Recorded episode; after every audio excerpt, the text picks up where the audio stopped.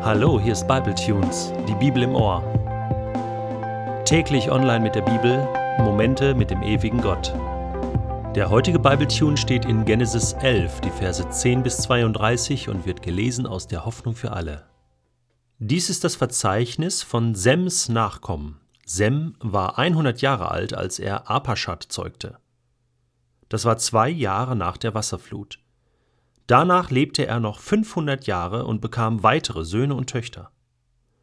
Apaschat war 35 Jahre alt, als er Schelach zeugte. Danach lebte er noch 403 Jahre und bekam weitere Söhne und Töchter. Schelach war 30 Jahre alt, als er Eber zeugte. Danach lebte er noch 403 Jahre und bekam weitere Söhne und Töchter. Eber war 34 Jahre alt, als er Peleg zeugte. Danach lebte er noch 430 Jahre und bekam weitere Söhne und Töchter. Peleg war 30 Jahre alt, als er Regu zeugte. Danach lebte er noch 209 Jahre und bekam weitere Söhne und Töchter.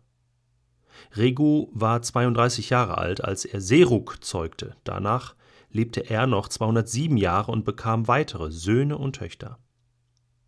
Serug war 30 Jahre alt, als er Nahor zeugte. Danach lebte er noch 200 Jahre und bekam weitere Söhne und Töchter. Nahor war 29 Jahre alt, als er Terach zeugte. Danach lebte er noch 119 Jahre und bekam weitere Söhne und Töchter. Terach war 70 Jahre alt, als er Abraham, Nahor und Haran zeugte. Dies ist das Verzeichnis von Terachs Nachkommen.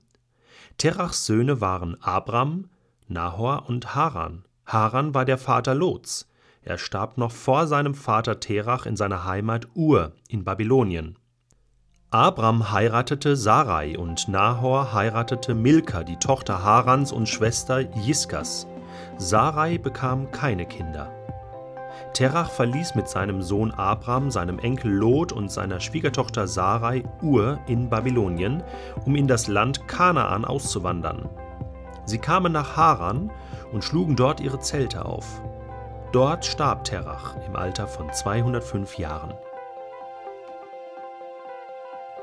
Ich gebe ganz ehrlich zu, das liest sich ein wenig langweilig, diese ganzen Stammbäume und wie alt die waren und Söhne und Töchter bekamen, aber es ist einfach ein Dokument von Zeitgeschichte, der ersten Zeitgeschichte auf dieser Welt, wie Menschen sich vermehrt haben, und vor allen Dingen, wie alt die Menschen damals geworden sind. Diese hohen Altersangaben, die faszinieren.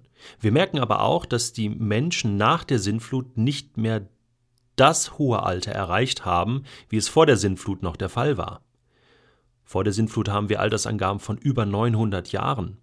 Nach der Sintflut reduziert sich das immer weiter, bis wir schließlich bei Abraham, was nun die nächste wichtige Figur ist im Buch Genesis, auf ein Alter zwischen 100 und 200 Jahren kommen.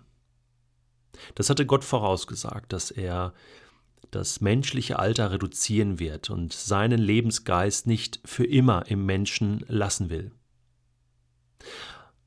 Wir wollen heute mal etwas Spannendes machen, und zwar eine kleine Rechenübung. Wenn du Lust hast, kannst du mitmachen. Folgendes.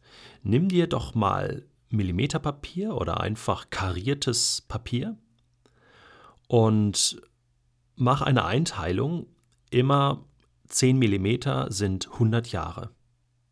Und dann fängst du bei Adam an, den Stammbaum in der Urgeschichte nachzuzeichnen.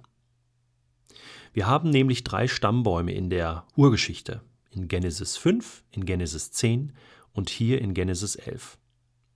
Und du kannst für jede Person, angefangen bei Adam und dann seinem Sohn, Seth und so weiter, bis zu Abraham, alle Altersangaben aufschreiben, indem du einen Strich ziehst in der Länge des Alters und darunter neu ansetzt. Also bei der Geburt von Seth war meinetwegen Adam, ich glaube, 130 Jahre alt und dann setzt du dort an und machst das Alter von Seth, was angegeben ist und immer so weiter.